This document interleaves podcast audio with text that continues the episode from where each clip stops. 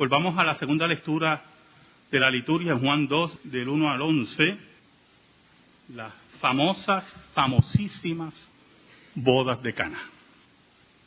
Famosas porque el ministerio público de Cristo, el ministerio que ya había comenzado con la predicación del Evangelio, el ministerio público de Cristo que ya había demostrado, según Juan, unos atributos en Jesús de conocimiento, de omnipresencia y conocimiento sorprendente en el caso de Natanael, pero en las bodas de Caná hay otra manifestación de los atributos de Jesús. Es que el Mesías que irrumpe en la historia no solamente viene con meditaciones insulsas, insípidas, como otros fundadores de religión, no viene con sueños prolongados de meditaciones que no tienen ningún fruto, no viene con declaraciones rimbombantes para tener cuadros en nuestros hogares o en nuestros trabajos. Siglos después, Jesús viene con señales de mucho poder y de mucho peso. Es el Cristo que controla los elementos. El Cristo que controla aún todo calendario de acción. Es el Cristo que no tiene prisa. Es el Cristo que en la obediencia activa actúa según el plan de su Padre en el tiempo de su Padre. Oramos. Señor, qué bueno tú eres y nosotros tan malos perdona nuestros pecados. Escóndenos bajo la sombra de la cruz y que tu palabra por el Espíritu de Dios llegue al corazón de tu pueblo. Sin tu palabra, Señor, ¿dónde estuviéramos? Sin tu palabra, Señor, ¿a dónde iríamos? Ayúdanos en esta hora en el nombre de Jesús. Amén. Y amén. Versículo 1 dice, al tercer día se hicieron unas bodas en Caná de Galilea y estaba allí la madre de Jesús. Qué interesante ese primer versículo. Las bodas en muchas sociedades, y no en todas sociedades, sociedades primitivas, sociedades más adelantadas, según los parámetros que se hayan inventado. Siempre las bodas son de gran alegría, de gran alborozo y de mucho ruido. Puerto Rico se ha perdido una costumbre muy, muy extendida y es como las bodas regularmente eran acontecimientos del barrio, acontecimientos de la comarca o de la urbanización, siempre, hermano, siempre, después de la boda, los carros daban una vuelta tocando bocina. Y mira, vamos a dar la vuelta a tocar bocina. Nunca entendí la costumbre, pero es parte integral, ¿verdad?, del alborozo de llamar la atención, nuestro hijo, nuestra hija se ha casado. En Israel no era lo contrario, hermano. En Israel las bodas eran de gran gozo y de gran alegría. Pero lo interesante de este versículo es que dice, estaba allí la madre de Jesús. María estaba presente como invitada. María estaba presente como testigo de esas bodas. Y la escritura dice que también en el versículo 2 estaban invitados a las bodas Jesús y sus discípulos. Por lo tanto, fue una invitación familiar, una invitación a Jesús y María, que nos da a entender el texto bíblico, nos da a entender no necesariamente que ya José había muerto. Pero también fueron invitados los discípulos de Jesús.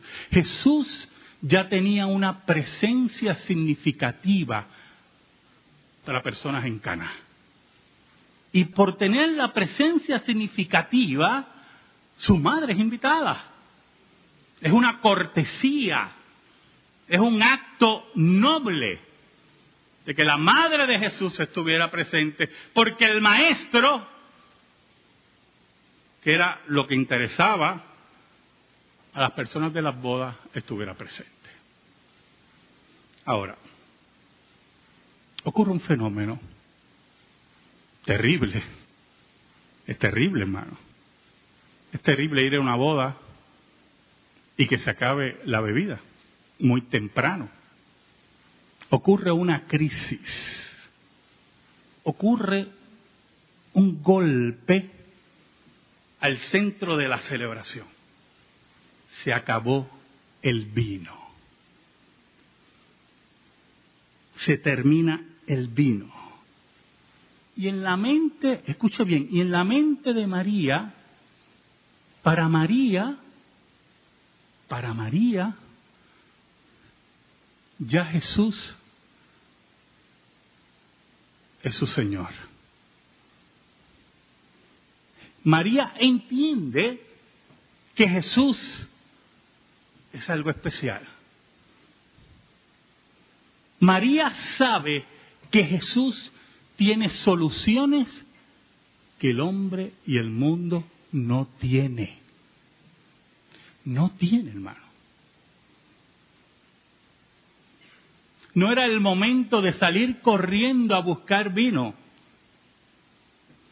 No era el momento de vociferar.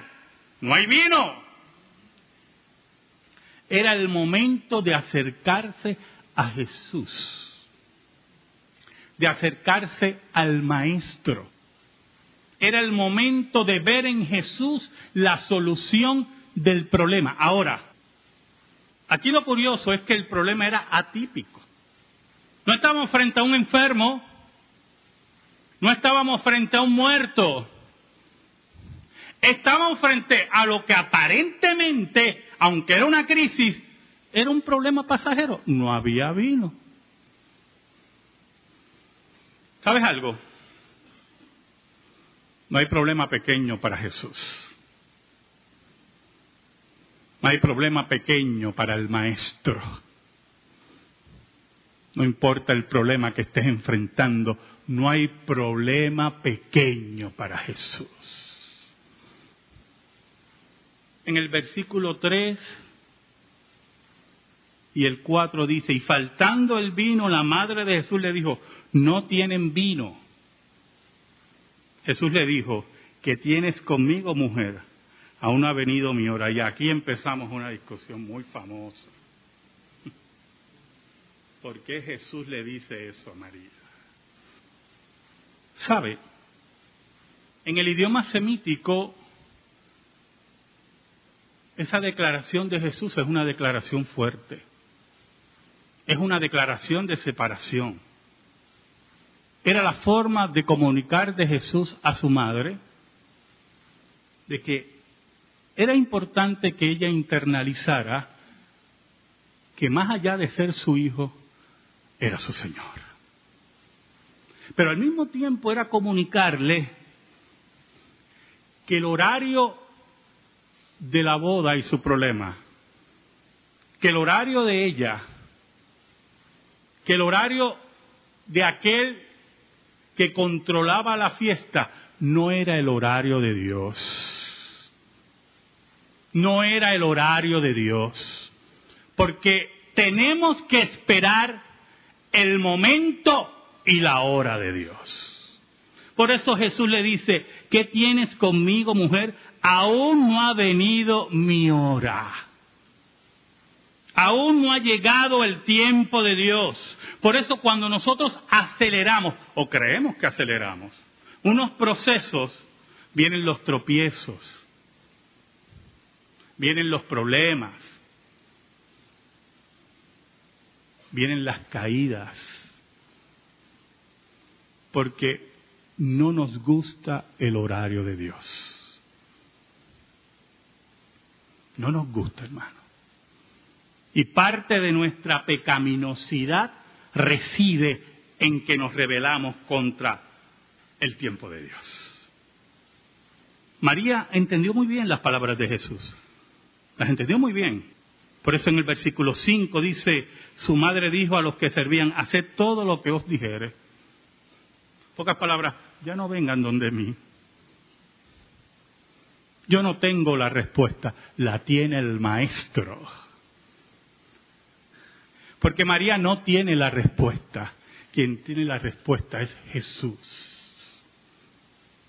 No sabemos, según la construcción del capítulo, de estos versículos, cuánto tiempo pasó de las palabras de Jesús a su madre y del milagro. No sabemos. Pero la crisis apremiaba pero Dios no se apremia, yo hermano, Dios no tiene prisa. Él viene a establecer las pautas, porque toda la gloria es para Dios. Él sabe lo que necesitamos antes de pedirlo, dice la Biblia. En el versículo 6 dice, y estaban allí seis tinajas de piedra para agua, conforme al rito de la purificación de los judíos, en cada una de las cuales cabían dos o tres cántaros. Oiga, era una costumbre de los fariseos, de las escuelas rabínicas, de siempre estar lavándose las manos y siempre tenían que haber agua en los lugares, en las invitaciones a los hogares, en las celebraciones, para que ellos pudieran sacar agua y lavarse las manos. Los rituales de purificación que ellos seguían hasta la exageración fanática. Jesús le iba a dar un golpe a esa exageración fanática. Jesús iba a utilizar esa agua. El versículo 7 dice, Jesús les dijo, llenad estas tinajas de agua y las llenaron hasta arriba, porque habían las otras tinajas para llenarlas con esa agua. Y ellos obedecieron porque ese fue el mandato. Ese fue el deseo de María, eso fue lo que ellos escucharon. Tienen que obedecerlo a Él. Tienen que seguirlo a Él. No me vengan más. Solamente Él tiene la solución. Y ellos llenan las tinajas, posiblemente, hermanos, con muchas preguntas. Y aquí entramos en otro aspecto del tiempo de Dios. Hay que obedecer a Dios. No importa que acá arriba en su mente usted diga, ¿qué pasa? Y yo me imagino a esos hombres llenando las tinas y diciendo, pero si lo que necesitamos es vino. Y este nos manda a llenar esto de agua. La importancia de obedecer a Dios. La importancia que entendamos que Dios tiene el control. La importancia que creamos de verdad, de verdad, en la soberanía de Dios. Y ellos llenan las tinajas, los, los cántaros, ¿verdad? Todas esas tinajas, todos esos cántaros. Y entonces le dice, Jesús le dice, en el versículo 8, entonces les dijo, sacad ahora y llevarlo al maestresala y se lo llevaron. Mire qué cosa. Yo imagino a esa gente llevando los cántaros y diciendo, aquí se va a formar un revolú, porque cuando el, el, maestro de la sala, o sea, el que cataba el vino, que catar vino no es cuestión de, darse una copa, ¿o yo? le voy a dar un secretito, hermano. Un, un chiste. Yo estaba en un restaurante una vez. Hay restaurantes y hay restaurantes. Entonces me sirven una copa de vino. Yo bebí una vino, vino tinto. Entonces yo veo que el, mozo se queda al lado. Y yo digo, ajá. Esta vez que estaba sentado, que era un ignorante, y el mozo creyendo que yo era catador de vino. Mire, pruébelo a ver si está bien. Hermano, la verdad que hay vinos y hay vinos, pero regularmente todos los vinos me saben igual. Entonces yo tomo el vino y como a donde fueres, haz lo que vieres, yo como tomo la copa y miro al lado y veo que la gente está oliendo el vino y por eso yo hice lo mismo. Hace muchos años, ¿verdad? Ya, ya he tomado una práctica, ya sé que... Y yo, pero para mí está bien. Pero cuando hablamos de un maestresala, estamos hablando de un catador de vino, de un experto en todo el sentido de la palabra, de un maestro total. Y yo me imagino a esos hombres subiendo, cuando este hombre pruebe esto y, se, y vea que es agua, aquí se va a formar. ¿Sabe, hermano? Escúcheme, hermano. Tenemos que obedecer a Dios. Todo lo otro, Dios lo controla. No mires el futuro y concluyas. Deja que Dios concluya el futuro. No tengas miedo y obedece a Dios. Él controla nuestras vidas. Ningún experto en vino, ningún maestresada sabe más de vino que Dios. El dador del vino, el Señor del vino. Oiga, dice el versículo 9, cuando el maestresala probó el agua hecha vino, porque Juan tenía el beneficio que sabía toda la historia, ¿verdad? Yo me imagino a todos los servidores así, temblando. Este nos va a votar a todos aquí y va a insultarlos a todos. Que falta de respeto es esta. Dice la Biblia, sin saber él de dónde era, aunque lo sabían los sirvientes que habían sacado el agua, llamó al esposo. el versículo, hermano, léalo, léalo conmigo. El versículo le da a entender a ustedes que el maestresala tomó el vino y no le dijo nada a los sirvientes. Y llamó al esposo. Y yo me imagino que esos que estaban templando están al borde de la muerte. Cuando el maestresala llama al esposo. Hermano, usted no necesita saber los detalles. Obedezca a Dios. Aunque esté temblando, obedezca a Dios aunque crea que la noche va a ser la más oscura, obedezca a Dios. El versículo 10 le dice, y le dijo, todo hombre sirve primero el buen vino, y cuando ya han bebido mucho, entonces el inferior. Mas tú has reservado el buen vino hasta ahora. Muy importante ese versículo. ¿Por qué? Desde el punto de vista de la práctica, cuando se servía mucho vino,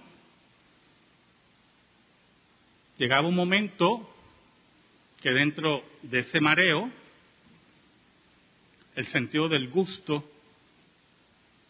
en cierta medida, se pierde.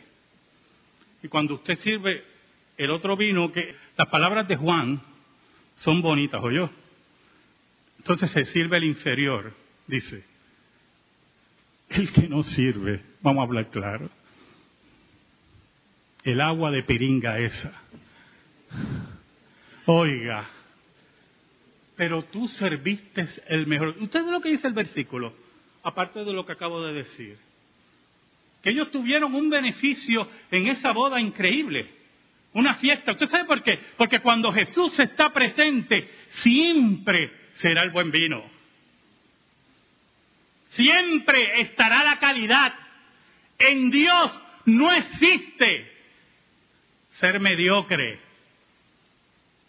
En Dios no existe lo barato.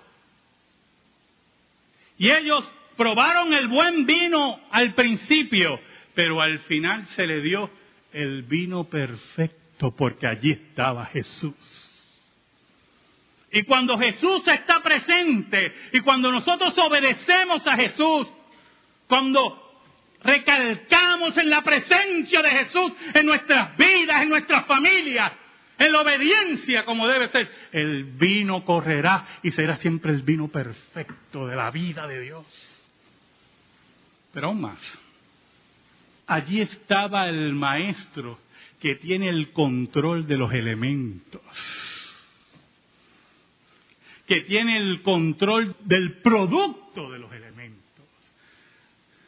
Allí está el maestro que tiene el control de la vida la más ínfima y la más complicada.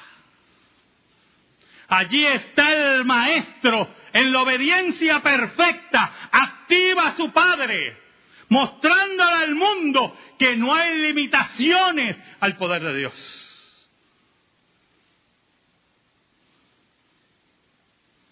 Allí sin saberlo estaban probando el buen vino del Señor del vino. El versículo 11 nos dice, este principio de señales hizo Jesús en Caná de Galilea y manifestó su gloria. Muy importante eso.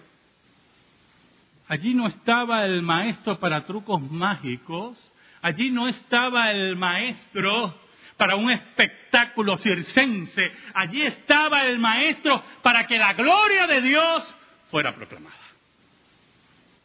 Allí estaba el Maestro para que la fe de los elegidos despertara y se convirtiera en vida, vida eterna en Cristo Jesús. Por eso el versículo termina y sus discípulos creyeron en Él.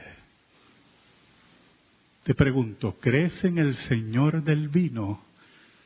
¿Crees en la soberanía de Dios? ¿Crees en el control de los elementos por Dios? Él te invita, si lo crees, a ser su discípulo. Amén. Gracias te damos, Señor, por tu palabra eterna. Y te pedimos, Señor, en el nombre de Jesús, que bendigas esta palabra en los corazones de tu pueblo. En el nombre de Jesús. Amén. Estamos en silencio, hermano.